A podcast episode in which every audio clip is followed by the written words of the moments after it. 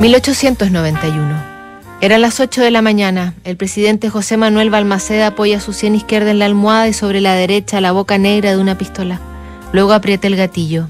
Oscar Wilde publica el retrato de Dorian Gray. Nikola Tesla presenta el transformador de alta tensión. Es el año también en que Arthur Rimbaud llega a Marsella con una pierna enferma que corre el riesgo de perder. En medio del desespero le escribe a su madre. 30 de abril de 1891.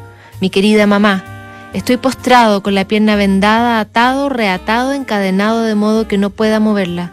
Me he convertido en un esqueleto. Doy miedo. La cama ha terminado por llagarme la espalda. No consigo dormir ni un solo minuto. Y aquí el calor se ha vuelto muy fuerte. La comida del hospital, a pesar del precio que pago por ella, es muy mala. No sé qué hacer. Pero no te asustes, vendrán días mejores. Es una triste recompensa después de tanto trabajo, privaciones y penas Qué miserable es nuestra vida. Estoy completamente paralizado, por tanto, deseo encontrarme a bordo de buena mañana. Dígame a qué hora me deben trasladar a bordo. Rambó. Tres semanas después de esta carta, el autor de una temporada en el infierno sería amputado, pero la decisión no cambiaría el destino de las cosas. La supuesta sinovitis siguió su curso y terminó en carcinoma. El joven Rambó moriría en noviembre a los 37 años.